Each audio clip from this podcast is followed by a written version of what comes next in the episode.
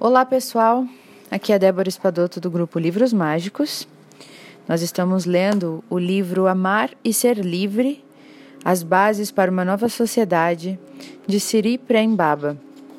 Nós estamos no capítulo 4 e hoje nós vamos ler na página 130, quem está com o livro físico, o casamento e o fim de Eros.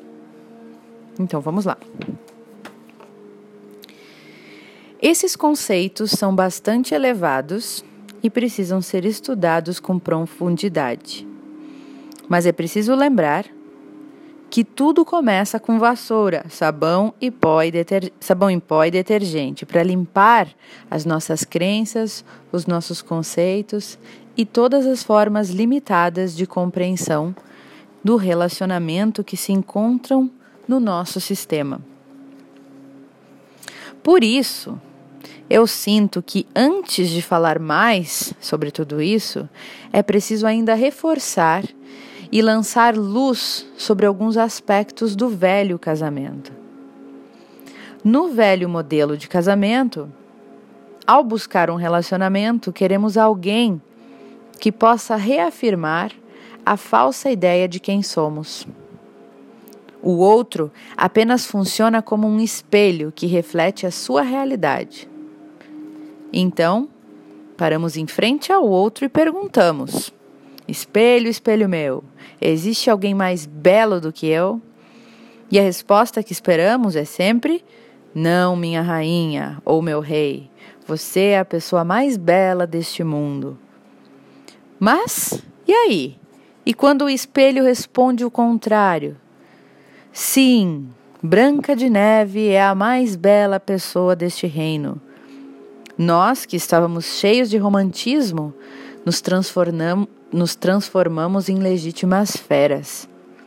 Basta receber um não que o ódio ressurge das profundezas e queremos crucificar aquele outro que há pouco tempo estávamos amando. É por isso que no modelo antigo de casamento e de relacionamento não há espaço para uma verdadeira celebração somente para uma alegria passageira que nasce da satisfação do nosso ego, que é o quê? Que é quando recebemos aquilo que queremos. Quando foge um pouco disso, a gente já não gosta mais. O velho casamento tem sido um jogo, o jogo do amor, cujo objetivo é forçar o outro a dizer sim para nós mesmo que esse sim reafirme a nossa miséria. Nós queremos que o outro confirme a nossa falsa ideia do eu, confirme a nossa falsa identidade. Mas dentro de um relacionamento é impossível sustentar essa mentira por muito tempo. Em algum momento, as máscaras começam a desmoronar. Nesse modelo, o outro é também um canal de expurgo do nosso ódio. Veja bem, se não é nos relacionamentos, a pessoa que mais amamos, quem mais sente os nossos problemas. Estamos carregados de ódio e de vingança e precisamos de alguém em quem descarregar essa energia. Caso contrário, implodimos. O outro sempre é um canal de alívio é alguém que temos ali, prontinho. Para quê? Para torturarmos. É isso mesmo. Muitas vezes essa tortura é disfarçada de amor. Nós dizemos eu te amo, mas tiramos do outro o poder desta pessoa, fazendo ela ou ele se sentir inseguro, se sentir inferior. Fazemos com que ele não acredite no seu próprio poder. Somos infelizes e queremos alguém para botar a culpa da nossa infelicidade. Então projetamos todo o nosso ódio no outro e o casamento se transforma em um campo de batalha, no qual podemos, no máximo, reeditar as nossas feridas infantis com aquela pessoa. Lembrando que todo esse processo não é algo pensado, está no nosso inconsciente e fazemos essas ações sem que elas sejam percebidas pela nossa mente consciente. Paradoxalmente, o principal obstáculo para a cura do ódio entre os sexos é a instituição do casamento. Ou, para ser mais preciso, é a idealização do casamento e da família. Isso é o que impede que o amor exerça a sua meta, que é unificar o masculino e o feminino. Em vez de promover a união, o casamento que todos nós conhecemos tem sido o principal inimigo do amor. Porque a força erótica que nasce quando os amantes se encontram e que é o combustível para a realização dessa meta, geralmente morre quando eles se casam. Isso ocorre porque, aparentemente, realizamos a nossa fantasia de ser o único e eterno proprietário daquela pessoa. E aí acaba o desafio. Recebemos a bênção de um sacerdote para adquirir o outro. É mais ou menos assim que funciona. E este então passa a ter a obrigação de atender os nossos caprichos. E ai da pessoa se não for assim. A obrigação, essa obrigação a ser exacerbada, a rotina da convivência diária e a acomodação acabam com a força erótica do casamento. Eros, a palavra erótica vem de Eros, né? Eros é a paixão. Ela vive do mistério, ela vive do desvendamento constante da alma. Ao casar, nós nos acomodamos e passamos a acreditar que não há mais nada para desvendar, não há mais nada para conquistar, assim como não há mais nada a se revelar. Porém, o mistério é incentivado e ampliado quando existe vontade de continuar conhecendo o outro. Uma das coisas que faz Eros se recolher, ou erotismo, né? É acreditarmos que já sabemos tudo sobre o outro, o que é um grande engano. Estamos em constante mudança e nunca somos os mesmos, os mesmos do que fomos ontem. Mas assim, perdemos o interesse pelo outro. E, por consequência, a motivação de nos descobrirmos a nós mesmos através do outro. Também morre. Normalmente isso acontece porque a relação esbarra em algum ponto que ativa a vergonha, ou seja, quando ela pede a revelação de algum aspecto da nossa personalidade que nós não queremos, na verdade, mostrar para ninguém e nem a nós mesmos, um aspecto inferior da nossa identidade. E assim, o canal da revelação se fecha, pois nem nós mesmos queremos ver aquele lado obscuro que temos. Mas o que fazer então? Se o alimento do Eros, o alimento do erotismo é a revelação. Quanto mais nos revelamos e mais acolhemos a revelação do outro, mais Eros vai crescer. Eros só poderá atingir a sua meta de realizar o amor se houver disposição de ambos os lados para encarar os aspectos sombrios que podem vir à tona na relação.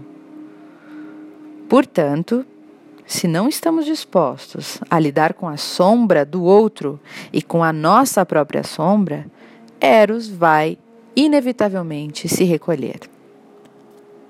Lidar com a sombra significa não ter medo de se revelar por completo, de nos mostrarmos totalmente para o outro. A principal desculpa usada para não realizar a integração dessa sombra, não olhar para essa sombra, geralmente é a mágoa e o ressentimento. Tomados por esses sentimentos, nós nos fechamos e perdemos a admiração pelo outro. Nós não queremos saber os motivos e as razões que levaram o outro a agir de determinada forma.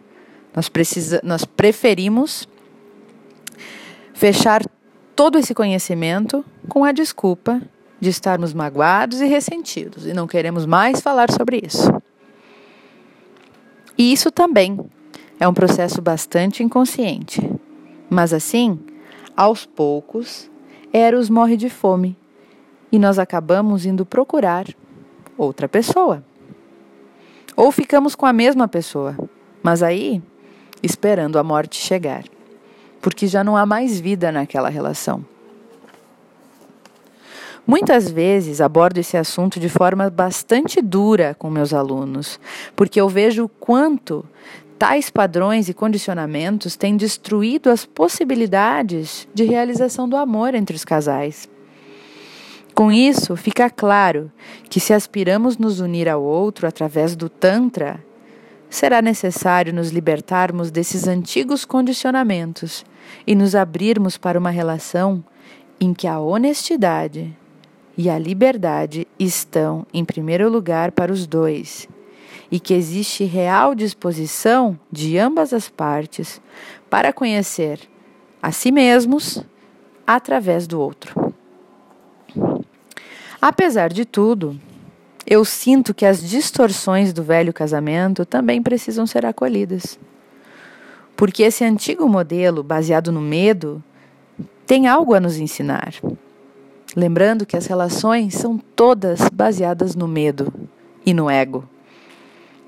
O medo, pessoal, tem seu papel fundamental na psique humana. É importante compreender a necessidade de segurança que, que temos e que se manifesta de tantas maneiras dentro da relação, mas também na idealização do casamento e da família. Tudo isso toda essa estrutura de casamento, de família, de segurança, de ter alguém, tudo isso nasce do medo. É importante compreender quem em você que quer se casar. Quem em você que quer ter uma família?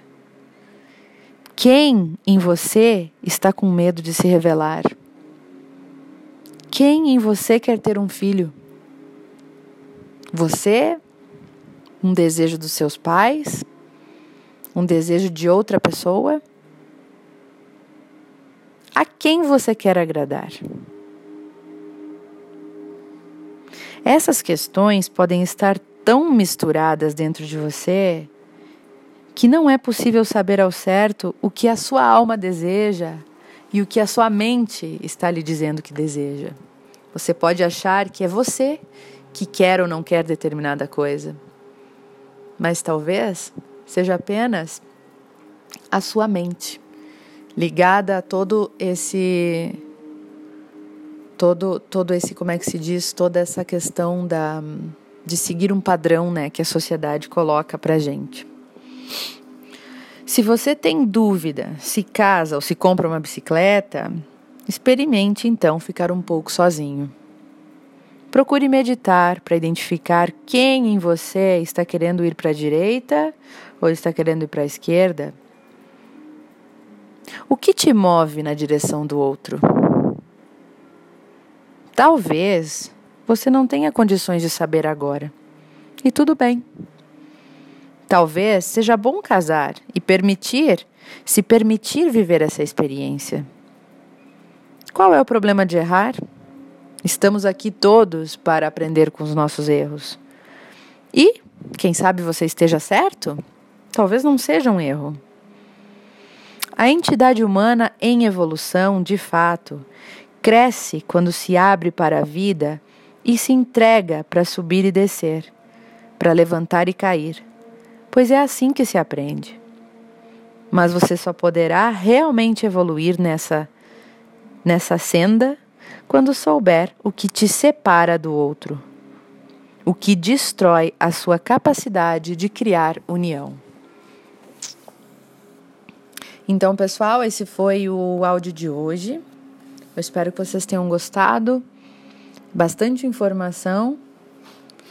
E eu desejo a vocês ótimas reflexões. E até o próximo áudio.